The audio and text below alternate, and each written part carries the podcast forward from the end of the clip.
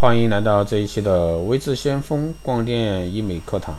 那今天呢，给大家来聊一下鼻梁增高的一个方法。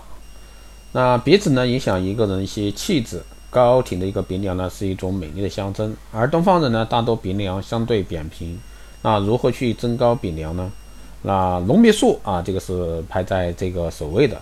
目前能使这个鼻梁增高的最有效的方法是隆鼻术，对于百分之九十以上的人都有效。塌鼻梁呢，经常采用塑形假体或者说自体组织进行隆鼻。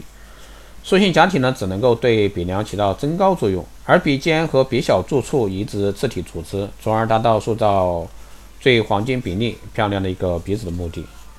一呢是只是鼻子鼻梁的塌啊，但是呢。这个鼻孔鼻翼形状好看的时候呢，只需要植入硅胶，那或者说这些假体垫高鼻梁即可。那第二呢是鼻梁塌，可以用塑形假体垫高鼻梁，截取耳软骨啊移植到鼻尖，重塑鼻尖。第三呢是用塑形假体垫高这个鼻梁，鼻尖和鼻小柱呢用自体软骨进行塑形，调整鼻尖啊鼻翼软骨。第四呢，如果说鼻子较宽的话，可以。适量啊，截取鼻软骨向内侧啊缩小鼻头，调整鼻尖、鼻翼啊软骨，向鼻尖处呢移植新的自体软骨进行一个重塑，这是隆鼻术啊。那第二种呢是鼻梁增高的 DIY，也就是说从一些生活的角度来去给到大家怎么样去增高鼻梁。那第一组呢是每天晚上临睡前在鼻翼两侧啊横贴一道胶布啊，注意不要粘得太紧。重贴在鼻梁上的那一道胶布呢，下单一定要和横贴的胶布粘在一起，然后呢稍微向上提，让鼻子呢感觉向上牵引力和来自左右的压力。注意向上提的时候用力不要太大，只要鼻子能感觉到向上的牵引力和来自左右的压力就可以。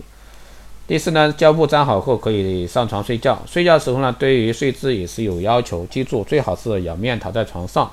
啊，侧卧或者说俯卧都是有可能啊压到鼻子，使鼻子呢变形。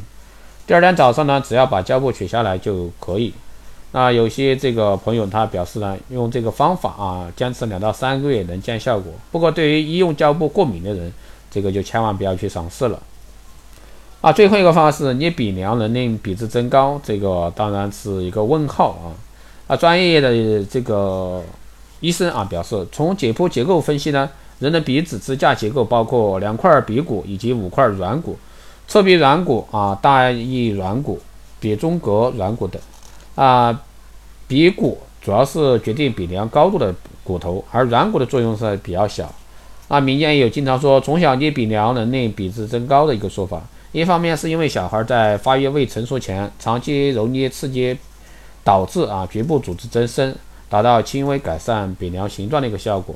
啊，另一方面呢，儿童鼻梁发育过程较长，幼儿期啊未发育时以鼻梁扁平，经过发育后呢，鼻梁有所改善是常见的现象。但人在成年后呢，机体发育成熟，想通过外力啊揉捏来改善鼻梁的高低和形状呢，这个可行性啊是没有的。所以说，大家在这块的话，最好想要鼻梁高，自己去隆鼻。好的，这一期节目呢就是这样，谢谢大家收听。如果说你有任何问题，欢迎在后台私信为志相锋老师，加微信二八二四七八六七幺三二八二四七八六七幺三，备注电台听众可以快速通过。更多内容欢迎关注新浪微博为志相锋，获取更多资讯。如果说你对我们的光电医美课程、美容院经营管理、私人定制、光电中心加盟感兴趣的，欢迎在后台私信为志相锋老师报名。好的，这一期节目就这样，我们下期再见。